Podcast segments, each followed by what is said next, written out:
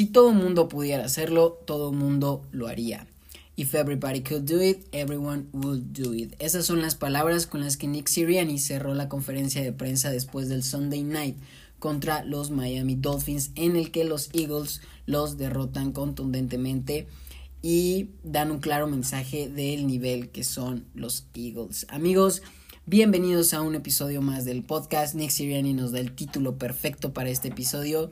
Y ya estamos en la semana 7 de la NFL, demasiadas sorpresas, Detroit cae ante Baltimore, los aplastan, los Pats le ganan a los Bills, victoria 300 de Bill Belichick, con toda esta controversia que hay de que si ya debe salir de Nueva Inglaterra o no, bueno, nos da de qué hablar Bill Belichick, Pittsburgh sigue ganando fuera de casa, 49ers vuelve a perder y el Sunday Night fútbol que tuvimos contra Dolphins e Eagles, que fue un partidazo y Eagles manda un claro mensaje del equipo que son para competir.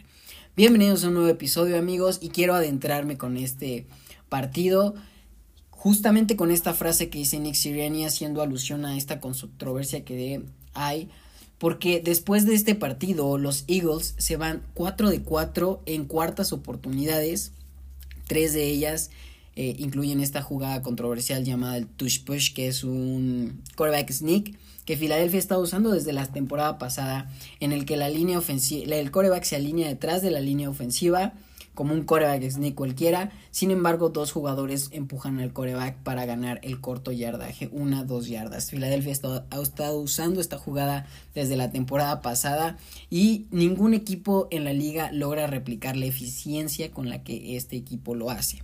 Entonces Nick Sirianni pues dice esta frase en la que todo mundo, si todo mundo pudiera hacerla, todo mundo lo haría. Varios equipos han pedido que se remueva esta jugada, que se haga ilegal, por el nivel de eficiencia que es, que a lo mejor no es muy vistosa y todo mundo ya sabe que va a venir esta jugada cuando los Eagles se encuentran en esta situación de cuarta y una, de cuarta y dos, en la que tienen que ganar poco yardaje y lo hacen con tanta eficiencia.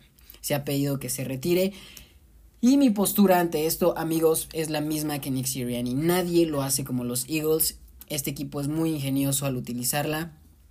Y si nadie puede hacerlo como ellos, entonces algo están haciendo bien los Eagles y no debería ser muy cancel no debería ser cancelada. A lo mejor no es muy vistosa, no es la mejor jugada, no es la más atractiva ante los ojos, pero le funciona a Filadelfia. Y hay varios factores que se juntan para que esto funcione, entrando por el buen centro que tienen Jason Kelsey, que es el mejor centro de la liga y va a ser Hall of Famer definitivamente, las habilidades físicas de Jalen Hurts. Y bueno, el, diseño de la jugada que está muy bien hecho para que funcione. Entonces, esta es mi postura, yo no creo que deba removerse. Si a Filadelfia le funciona es porque está haciendo bien las cosas. Y vámonos de entrada con este partido. Ya vimos una de las claves por las que ganó Filadelfia, estas cuartas oportunidades que convierten, que mantienen su ofensiva viva. Y es justo eso, amigos. Eh, creo que Filadelfia hace, hace un excelente trabajo conteniendo a los Dolphins. Tua Tagovailoa prácticamente no lo dejaron. Em, no, no estaba cómodo, lo capturaron múltiples veces. Sin embargo, creo que uno de los puntos clave es el tiempo de posición que hay en este partido. Para que se den una idea, el tiempo de posesión que tuvo Filadelfia contra el que tuvo los Eagles, tenemos a Filadelfia con un tiempo de posesión de 36 minutos, mientras que los Dolphins con 23, un poco más de 10 minutos por parte de los Eagles, que eso en la NFL, amigos, es una eternidad. Si vemos la estadística de primeros y dieces, eh, Filadelfia dejó a Miami en 12 primeros y dieces, mientras que Filadelfia tuvo 26. Creo que ahí están las claves del partido. El tiempo de posesión no dejaron a Tua hacer lo que sabe hacer. Lo estuvieron presionando todo el tiempo. Lo capturaron en cuatro ocasiones. Entonces, Tua no estuvo cómodo, no le dejaron entrar al campo a jugar y Filadelfia gana el partido. Creo que el mérito debe llevárselo en este caso la defensa, que lo, logró contener muy bien. Miren, tan solo vamos a ver los números de Tyreek Hill, que es la máquina explosiva más grande de la NFL en este momento. Dejaron a Tyreek Hill, siendo Tyreek Hill, con 11 recepciones y 88 yardas un touchdown, que si bien no son números malos, para ser Tyreek Hill el mejor receptor de la liga, para mí eso es detenerlo. Jalen Waddle salió en el partido por lesión, sin embargo se fue con 6 recepciones y 63 yardas, 10.5 por intento. Entonces, son buenos números, sin embargo su ausencia sí pesó en el partido. De ahí pasamos a Cedric Wilson, que fue el tercer mejor receptor, con solamente dos targets y 48 yardas. Entonces, prácticamente Filadelfia, el perímetro hizo el trabajo conteniendo a Derek Hill, que es el arma pues más peligrosa. No estaba el novato Davon Shane en el juego terrestre. Todo el juego terrestre prácticamente lo cargó Raheem Mostert, que se fue con 9 acarreos y 45 yardas. 5 yardas por acarreo, no son excelentes números. Entonces, eh, el crédito por esa parte creo que Filadelfia lo hace muy bien. La presión que ejercen sobre Jalen, sobre Tua Tagovailoa fue un gran partido. Hablando de Jalen Hurts, bueno, no podemos decir que fue un excelente partido, sin embargo, algo muy importante es que se quedó en la bolsa de protección, tomó las decisiones correctas, pero no tuvo un gran juego, amigos. Jalen Hurts se fue con 23 de 31, 279 yardas, dos touchdowns, una intercepción. Una intercepción que pues seguimos hablando del mismo problema con Jalen Hurts, se está volviendo un coreback con tendencia a las intercepciones y eso no ayuda mucho. Otra parte, de Devonta Smith sigue sin aparecer, se fue con cuatro recepciones para 49 yardas, no es nada.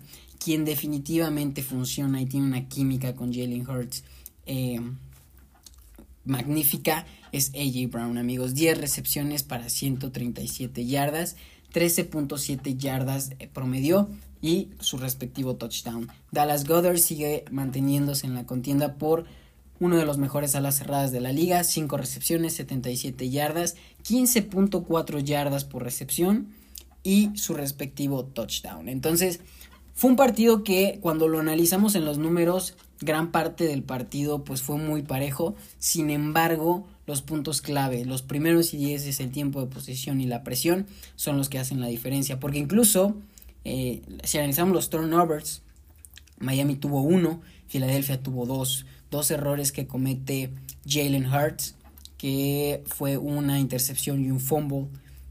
Era para que Filadelfia perdiera el partido, sin embargo la defensa logra contener a Tua y sacan el partido, amigos. Esta defensa se ve bien, Filadelfia juega muy bien, tampoco es que Miami se esté cayendo, sin embargo las decisiones correctas y los puntos clave se los lleva a Filadelfia y por tanto se lleva el partido. Qué gran Sunday Night, lo, muchos lo, lo apuntaban como un Super Bowl adelantado, yo me incluyo, bien por Filadelfia. Y amigos, nos pasamos para lo que a mí fue la sorpresa de la semana. Yo jamás habría esperado que Nueva Inglaterra sacara este partido. Bills no venía jugando bien, pero claramente era un equipo muchísimo más competente que Nueva Inglaterra. Nueva Inglaterra venía de dos partidos desastrosos. En octubre solo habían metido tres puntos. Mac Jones en el top de peores corebacks de la liga. Y el día de eh, antier, domingo, estoy grabando este podcast el martes por la tarde, Mac Jones juega lo que fue el mejor partido del año para él. Incluso yo lo pondré en el top de su carrera. Habría que revisar números, pero yo no recuerdo haberlo visto jugar así. Y todo se basa en que no tuvo intercepciones, amigos. Ese es el punto más importante. Mac Jones no perdió el balón y eh, los Patriots ganan el partido. Amigos, es muy importante cuando un equipo eh, no pierde los balones. Cuando tú quieres analizar un juego, lo primero que yo checo es los turnovers, el equipo que perdió más el balón, el equipo que entregó más veces la pelota, porque esas intercepciones, esos fumbles, esos pick six son dolorosísimos. Pocos corebacks se levantan de eso y aún así cuando lo hacen ponen en riesgo el juego. O si tú quieres analizar eh, un partido previo, ve cuántos balones entrega un equipo y cuántos recupera. Esa es una estadística clave. Y Matt Jones el día domingo no tuvo intercepciones y es un gran factor por el cual los Patriots ganan. Y hay tres factores que, o sea, el que Nueva Inglaterra ganara este partido son tres factores importantísimos que le ayuda. Una es la victoria, porque New England venía de ganar nada. El ganar ya, ya era un punto muy bueno para ellos. Segundo, es un rival divisional. Esos partidos tienen muchísimo más peso y le ganan a los Bills, que es el tercer punto. El rival al que le ganan no es un rival bajo, es una potencia en la conferencia americana. Entonces, esto puede ayudar mucho para que los, los Patriots empiecen a despegar. Yo tampoco creo que este sea el punto de inflexión para que los Pats ya se vuelvan contendientes y sea una super temporada. Siguen estando en crisis, siguen estando en problemas. El que sea un juego divisional tiene dos lados, si bien es muy importante ganarlo, ¿por qué? Porque pues es tu rival divisional, tienen más peso esos juegos, esos criterios de desempate al, al momento de ordenar a los líderes de la división, pues estos partidos tienen aún más peso. Sin embargo, es un equipo que ya conoces, es un equipo que al que te enfrentas dos veces al año y si bien tiene gran mérito ganarles, pues también es un equipo que conoces muy bien y tienes esa cierta, no quiero llamarle ventaja, pero es un rival que, ya conoces y ya has tratado y te da ciertos puntos, tanto bueno como malo. Entonces, gran victoria por Nueva Inglaterra, creo que el crédito obviamente es de Bill Belichick, lo bien que salió coachado del equipo, su victoria 300. Es, es, es lo que hablaba cuando eh, en unos episodios anteriores cuando hablábamos de que si Bill Belichick debería salir de los Pats es y lo dejamos claro, no nos vamos a meter con el coach. El coach Bill Belichick es el mejor coach de la historia de la NFL, o al menos es un top 3. El problema es el general manager que ha estado tomando malas decisiones. Entonces, bien por Bill Belichick, bien por los Pats. Chequen nada más las estadísticas de Mac Jones se fue con 25 pases completos de 30 intentados. Estamos hablando de que solamente falló 5, 272 yardas, 9.1 por intento, 2 touchdowns, 0 intercepciones. Qué partido de Mac Jones, un rating de 126. El juego estuvo muy repartido, si bien no tuvieron eh, gran juego terrestre, solamente 96 yardas, que Ramon Stevenson fue líder con 34 yardas, no fue el mejor juego terrestre. Sin embargo, el juego aéreo estuvo muy repartido. Kendrick Bourne se fue con 6 recepciones, 63 yardas, su touchdown. Eh, de Mario Douglas, 4 recepciones, 54. Fue un juego muy repartido. Entonces, bien por Nueva Inglaterra, hicieron lo correcto. Sin embargo, al final, los Bills estuvieron a punto de remontarlo. Y aquí me quiero pasar del otro lado, que es los Buffalo Bills. Y es que, amigos, ¿qué está pasando con, con los Bills? Lo venimos hablando desde semanas pasadas, lo venimos analizando. Y es que si bien eh, los Patriots tienen un gran crédito al ganarles, Bills no ha estado jugando bien, venían de ganarles 6 de los últimos 7 partidos a los Pats, se rompe esa racha. Eh, Bills venía de jugar en Londres, venía de jugar contra los Giants también la semana pasada y en esos partidos no han jugado nada bien.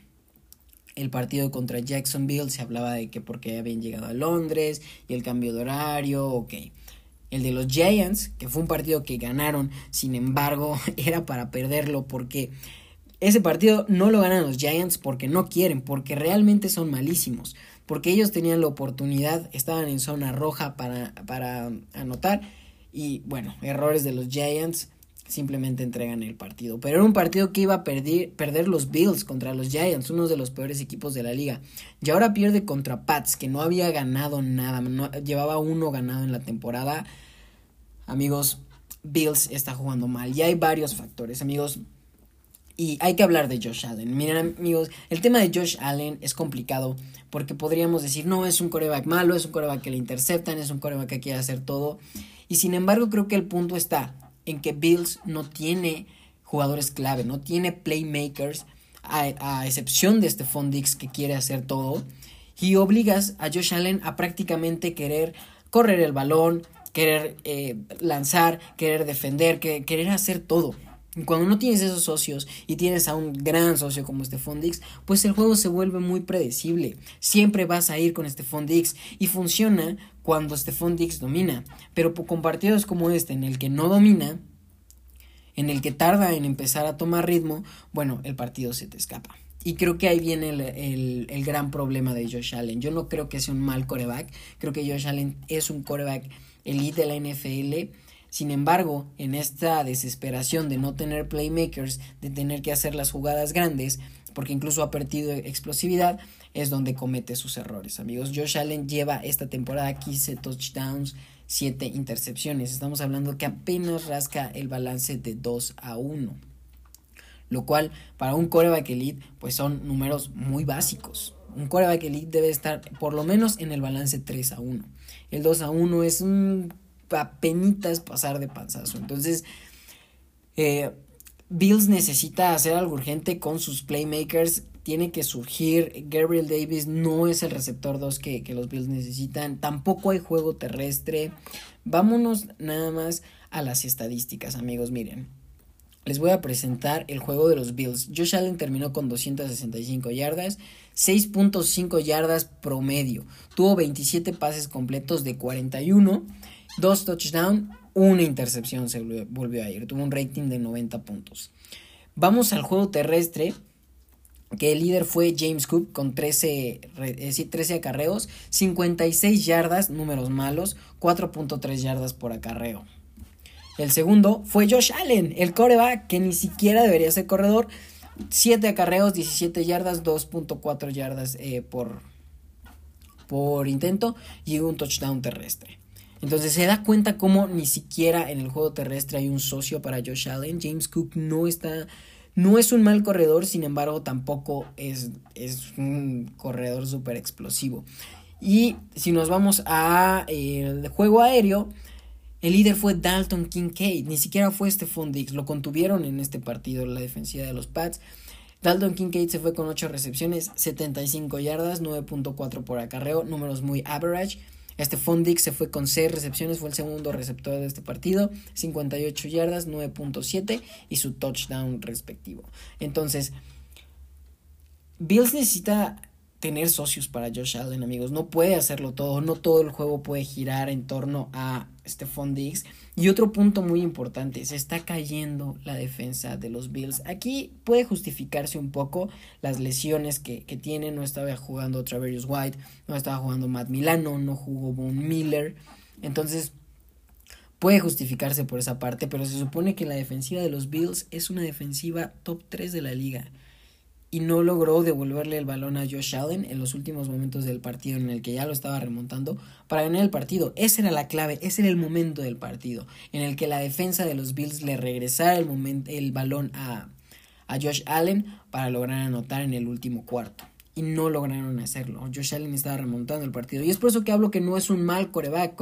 es, es un coreback que está haciendo las cosas. Un coreback que aun cuando juega mal hace a su equipo competir. Aun cuando no tiene socios los mantiene en el partido, pero no puedes llevarte así toda una temporada. Vas a llegar a playoffs, vas a llegar a partidos decisivos en el que si te eliminan a tu mejor arma, que es este Fondix, y no tienes otro camino, ¿qué vas a hacer? ¿Vale? Entonces, Bills debe hacer muchos ajustes. No vamos, eh, vamos en la semana 7 de la NFL.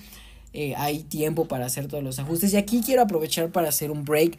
La semana pasada no pudimos hablar demasiado han sido días muy locos en la, en la universidad, también entré a trabajar y cosas así, y no pude grabarles el podcast en el que hablábamos de la derrota de Filadelfia y de San Francisco. Y amigos, así es la NFL, muchos me escribieron como, ya ves que Brock Purdy no es un gran coreback, y tú qué decías, y a ver, a ver, a ver, metamos freno tantito. Estas cosas suceden el, y la frase y, con lo que yo quiero concluir este tema es las complicaciones surgen, se consideran y superan. Los equipos, los deportistas, incluso nosotros, no tenemos días perfectos todos los días. Eh, tenemos malos partidos. Y la cuestión es que no puedes estar jugando tu mejor fútbol americano todo el tiempo. La temporada es larga, la temporada tiene subidas, tiene bajadas y las crisis son buenas y los partidos que pierdes muchas veces son buenos para darte cuenta de la realidad, de los ajustes que tienes que hacer. Después de estas semanas de San Francisco invictos, de Filadelfia invictos, decíamos, eh, son potencias, son invencibles. Y de pronto llegan estos partidos en los que pierdes contra Jets, en los que pierdes contra Browns, y te das cuenta que necesitas hacer ajustes, que a lo mejor todo tu juego no puede ir con Christian McCaffrey, las cosas con las que estás fallando, y hasta cierto punto te quitan presión. Si tú me dieras elegir una temporada perfecta, pero perder el, el Super Bowl, que fue el caso, por ejemplo, de los New England Patriots contra Giants hace unos años que tuvieron la temporada perfecta, y perdieron el partido más importante, que fue el Super Bowl, a una temporada en la que me permita perder uno, dos, tres partidos, haga los ajustes necesarios, me dé cuenta de lo que necesito cambiar antes de los playoffs y estar jugando mi mejor fútbol americano en diciembre, en enero que son los playoffs y sobre todo en febrero que es el Super Bowl, con los ojos cerrados lo tomo amigos. La temporada así tiene que ser, las crisis son necesarias en todos los deportes, los equipos tienen que tener bajas y tienen que llegar a su pico de rendimiento en los momentos importantes. ¿Y cuáles son esos? Finales de noviembre, diciembre y enero que son los playoffs y por supuesto el Super Bowl en febrero. Entonces creo que la derrota, pues sí, San Francisco jugó mal, Brock Purdy jugó mal, Filadelfia jugó mal, pero estas crisis incluso te quitan presión. Hace unos años también le pasó a Pittsburgh, llevaba 11 ganados y, muchas veces la noticia se vuelve el invicto y todo gira en torno a, a quién va a perder primero el invicto y, y toda esa, esa crisis mediática en la que los equipos se meten en una presión y de repente pierdes, no pasa nada en un juego de temporada regular haces los ajustes necesarios, te quitas la presión de tener que conservar el invicto y vienes más fuerte. Ahorita creo que San Francisco entra en una pequeña crisis, es lo que necesitaba Brock Purdy no estoy diciendo que esté bien perder, pero siento que es algo que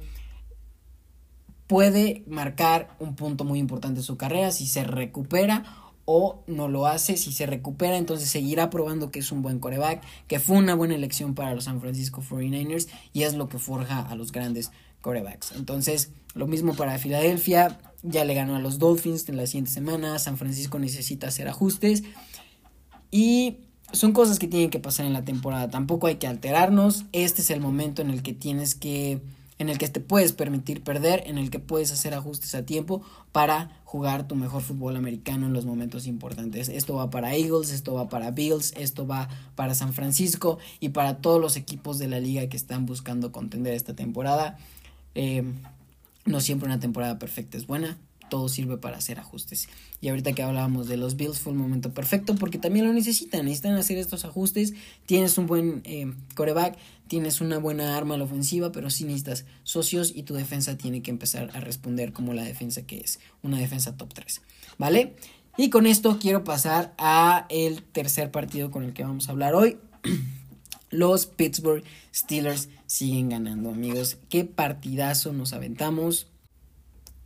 Pittsburgh sigue ganando incluso cuando en el papel no parece el equipo eh, que va a ganar el partido. Y es que, a ver, si lo analizamos, antes de este partido había puntos que preocupaban demasiado. Eh, principalmente el gran, la gran ofensiva que tiene ahorita los Rams con la dupla Copper Cup y Pucanacua, que es el surgimiento de la temporada, este, este novato, que están haciendo muy bien las cosas. Copper Cup venía de una lesión, en el primer partido de, regreso tuvo touchdown, tuvo gran, gran eh, ganancia de yardas, jugó muy bien. Entonces, esta combinación se veía muy explosiva. Sin embargo, había puntos en los Rams que eran críticos y que eran favorables para Pittsburgh, como la línea ofensiva deficiente de los Rams, que su juego terrestre a lo mejor no era tan potente, que Matt Stafford no está teniendo la mejor temporada, pero eh, empataba con puntos muy débiles de Pittsburgh que era como el perímetro tan débil que tiene Patrick Peterson, no está haciendo bien las cosas, Levi Wallace tampoco, entonces ese perímetro débil de Pittsburgh era la oportunidad perfecta para que Copper Cup y Pucanacua estallaran. ¿Vale? Entonces cuando tú veías en el papel y analizabas el partido, pues los Rams eran favoritos por algunas circunstancias. Eh, tenían a un Donald muy bueno para presionar a Kenny Pickett, que también Pittsburgh tiene una mala línea ofensiva. Y Rams se veía mejor que Pittsburgh, como los últimos partidos que han jugado los Steelers. Incluso en el papel, después del partido, los Rams se ven mejor. Pero la estadística más importante, que es la victoria, la tiene Pittsburgh. Y hay varios puntos de los que hay que hablar. A ver, Pittsburgh vino de atrás en el último cuarto, algo que no habíamos visto en la temporada, algo que justamente los narradores del partido lo decían, no es un equipo que pueda venir de atrás. Bueno, en este partido lo hizo. Eh, TJ Watt y Alex, Alex Highsmith, lo que venimos hablando toda la temporada, los playmakers que tiene Pittsburgh son una grosería, son una locura.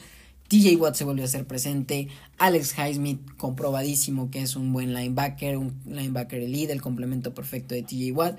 Y de nuevo, Pittsburgh gana, Kenny Pickett eh, no pierde el balón y la química Kenny Pickett, George Pickens es de a de veras, amigos. George Pickens es un jugadorazo, tuvo ahí un detalle con unos castigos y bueno, sabemos la actitud de George Pickens, pero Pittsburgh hace bien las cosas a pesar de los malos números.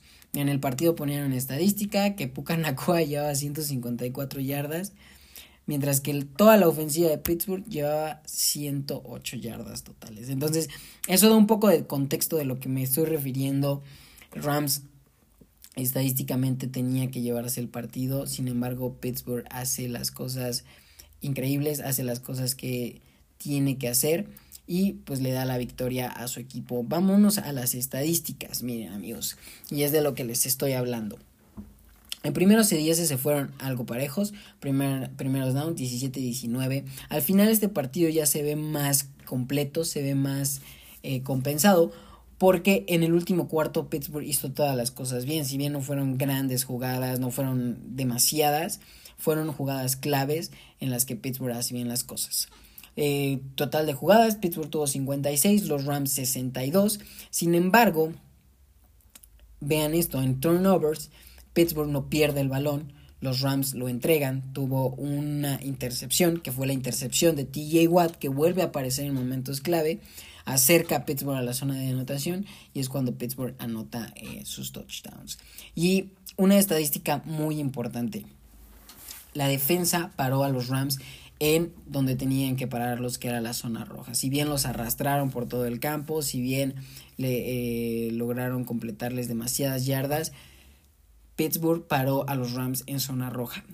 Vean esta estadística. Pittsburgh llegó a la zona de los a la zona roja de los Rams tres ocasiones y de esas tres en las tres se fue con puntos. Mientras que los Rams solamente llegaron a una, se fueron con puntos, pero solamente una vez lograron llegar a la zona roja de Pittsburgh. Creo que aquí está la clave del partido. Pittsburgh logró detener a los Rams en el momento clave. Otra vez su defensa está haciendo bien las cosas. Y la ofensiva lo hizo bien. Lo hizo bien porque en el momento que se necesitaba se hicieron las cosas. Como repito, la, la, química con George Pickens es real.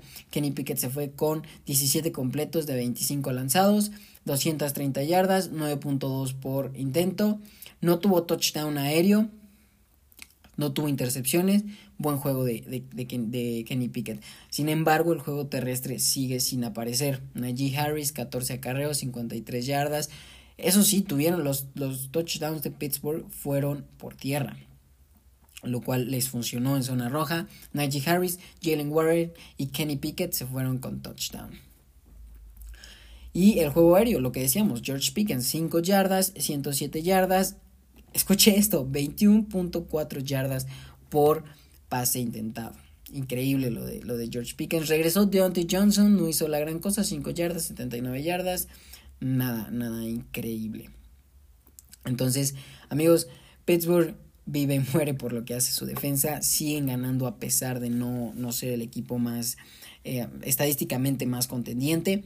Pero si dominas estos puntos, que no es perder el balón y tus playmakers siguen haciendo las grandes jugadas, Pittsburgh puede llegar lejos. Su calendario se torna un poquito más suave, van contra Jacksonville este domingo, no es un juego fácil, sin embargo es en casa, los siguientes tres partidos son en casa, entonces Pittsburgh puede hacer grandes cosas, se puede poner 6-2 a mitad de temporada, se puede poner 7-1, incluso, no, ¿cuál es la marca de Pittsburgh?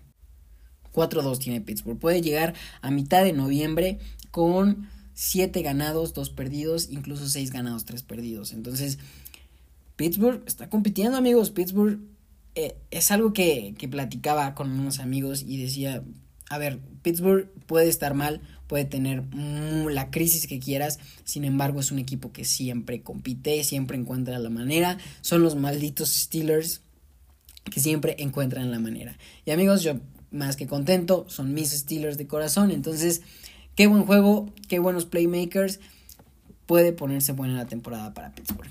Amigos, terminamos el episodio de hoy. Espero les haya gustado. Sigan enviándome sus comentarios de qué les gustaría que habláramos. Vamos a tener más episodios esta semana. Hay que hablar de San Francisco un poquito más. Hay que hablar de Detroit y los Ravens. Y quiero hablar de Kansas City que sigue ganando y sigue siendo dominante. Se están cayendo un poco los Chargers, pero es tema para otro video. Gracias por escucharnos y tengan gran semana.